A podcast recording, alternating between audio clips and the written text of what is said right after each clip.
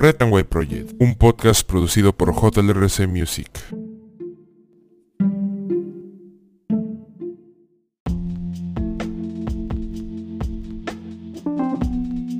Muy buenas a todos, bienvenidos a este su programa White Project, sin novedad en el papel. El día de hoy, 7 de junio del 2023, estas son las principales portadas de los diarios de nuestra nación. El diario La República en portada, Boluarte no respondió a las preguntas de abogados de las víctimas. Interrogatorio de la Fiscalía de la Nación por muertes en protestas. Jefa del Estado arguyó que no conoce los planes operativos y que no tuvo contacto con policías y militares en los días en que se registraron las muertes de los manifestantes en Andahuaylas, Ayacucho y Juliaca. Dudoso. Durante la diligencia que tomó tres horas no absolvió preguntas sobre el fallecimiento de los 49 civiles durante las protestas contra su gobierno. Tampoco contestó a la Procuraduría. Se limitó a leer papeles que tenía a la mano. En dos horas, Mafia de Marrufo aprobó tres proyectos de Sadagoray por 185 millones de soles.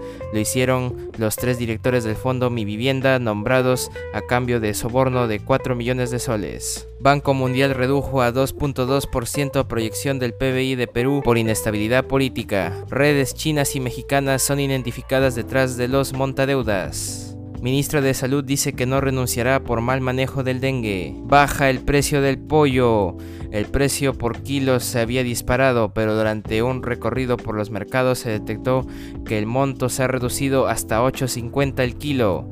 Sin embargo, el valor del huevo por kilo ha llegado a un pico de 11 soles. Además, en el caso del pescado todavía se percibe un alza importante. Y Alianza Lima quedó eliminado de la Libertadores tras caer ante Mineiro en su casa. Diario La República en portada.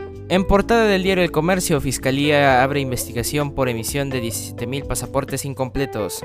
Problemas en verificación afectan a miles de ciudadanos. Tras denuncia del comercio sobre convenios de migraciones con empresas tales e Incontinu, se inició pesquisa por presunto delito contra la administración pública. Migraciones indicó que colaborará con pesquisa. Firmas extranjeras estarían controlando emisión de documentos, señala la Fiscalía. Ex titulares de la entidad negaron que se haya favorecido a estas dos compañías.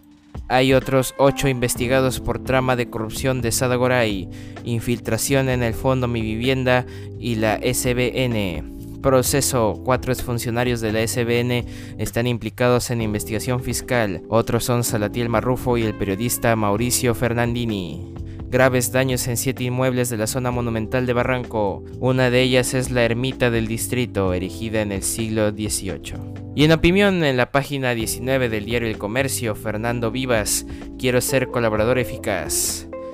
Aprueban dictamen para implementar régimen laboral en servicios de apps en la Comisión de Trabajo.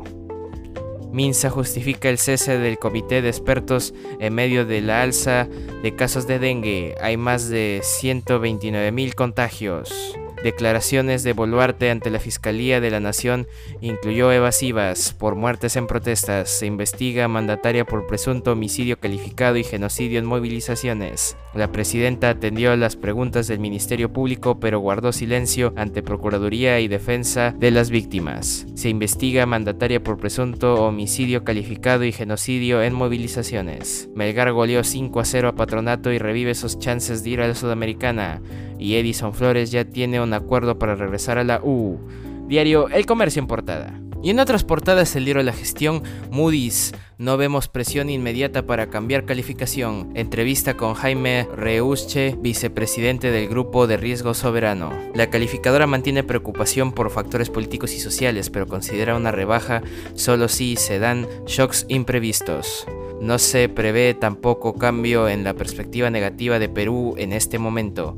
Dicha evaluación se resolverá hacia el próximo año. Y en portada del diario Depor, su diario de deportes, fiesta nacional.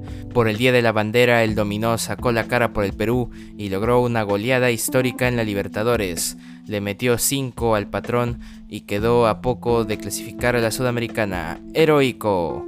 Melgar 5, Patronato 0. Celestes deben ganar en la altura de Strongers contra Sporting Cristal hoy a las 9 de la noche. Y Oreja Flores jugará por la U.